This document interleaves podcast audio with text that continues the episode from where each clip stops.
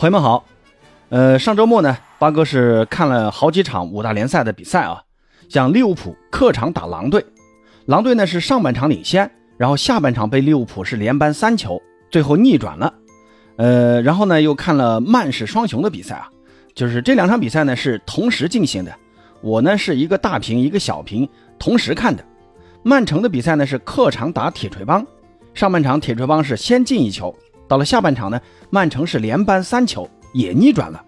而同时进行的红魔曼联在主场打布莱顿，结果曼联被布莱顿打的是一点脾气都没有，海鸥军团是一点面子都不给啊，直接给曼联来了一个三比一。曼联现在这个样子啊，真的现在想争四，哎呀，任重道远呐。目前呢，这五轮英超，曼联已经输了三场，从这个争四的态势来看啊，已经是掉队了。那掉队的呢，还不只是曼联，切尔西那继续上赛季的低迷状态。换了主帅波切蒂诺以后啊，那也是呃几乎没有什么效果。这次呢是客场零比零被伯恩茅斯逼平。那切尔西的这前五轮英超呢，他们只赢了一场。现在这个态势啊，蓝军想赢一场球啊都非常的难了。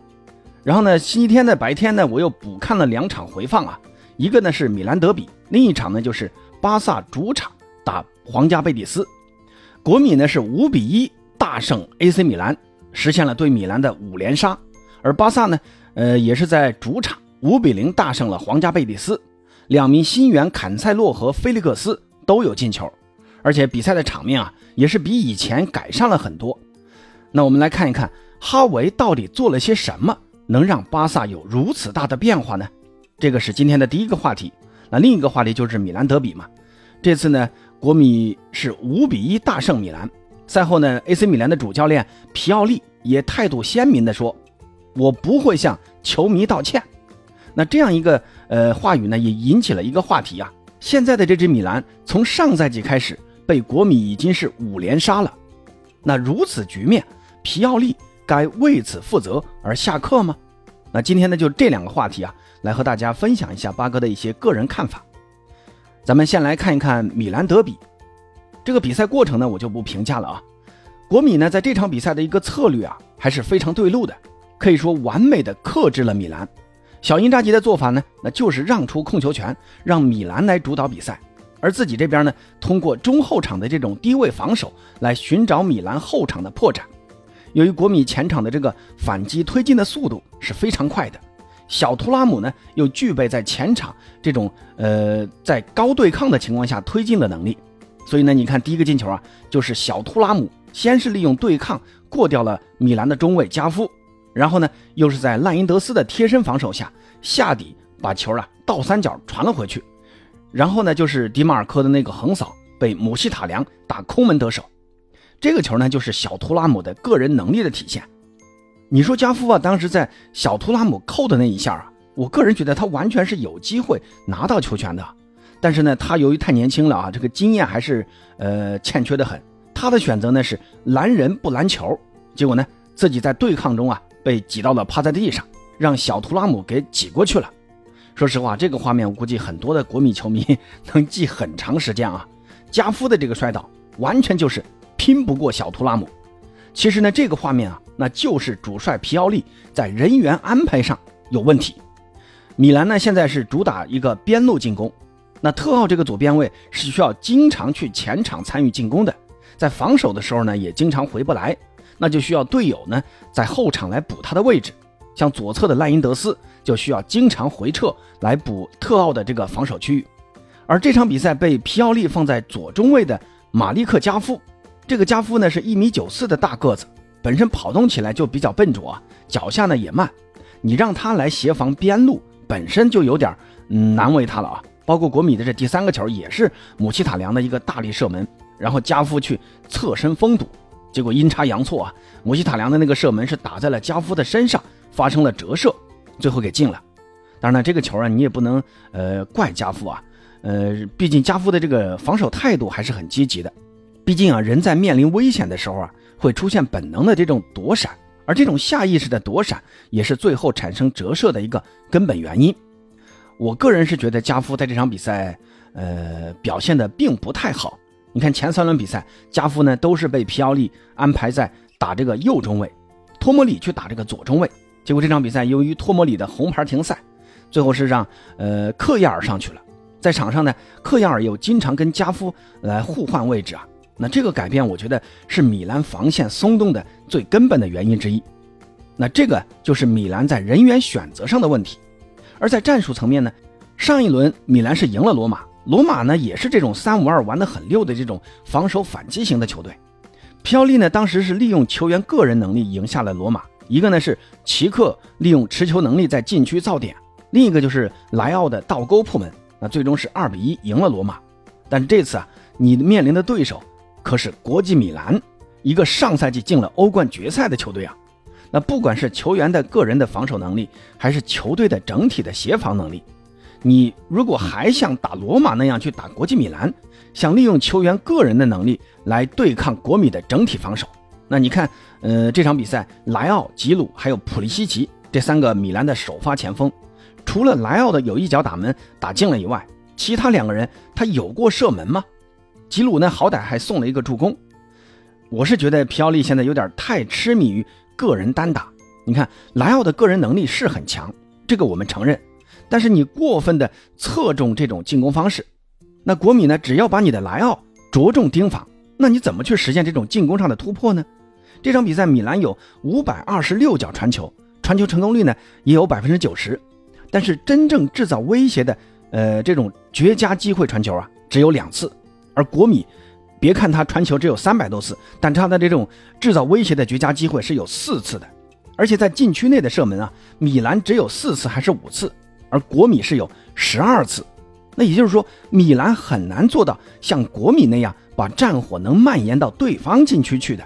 你可以说国米搞密集防守，但是呢，八哥想说的是，这个就是足球场上的战术选择问题。你面对实力相近或者说实力比自己强的对手，你如果还搞那种以自我为主的那一套，不去做针对性的战术改变，那人家肯定是吃定你了。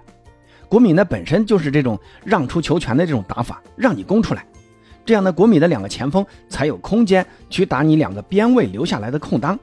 你看啊，国米的这五个球，除了下半场那个点球以外，你看国米另外四个进球，哪一个不是抓你的内部空当呢？那这个呢就是小因扎吉在战术上的完胜。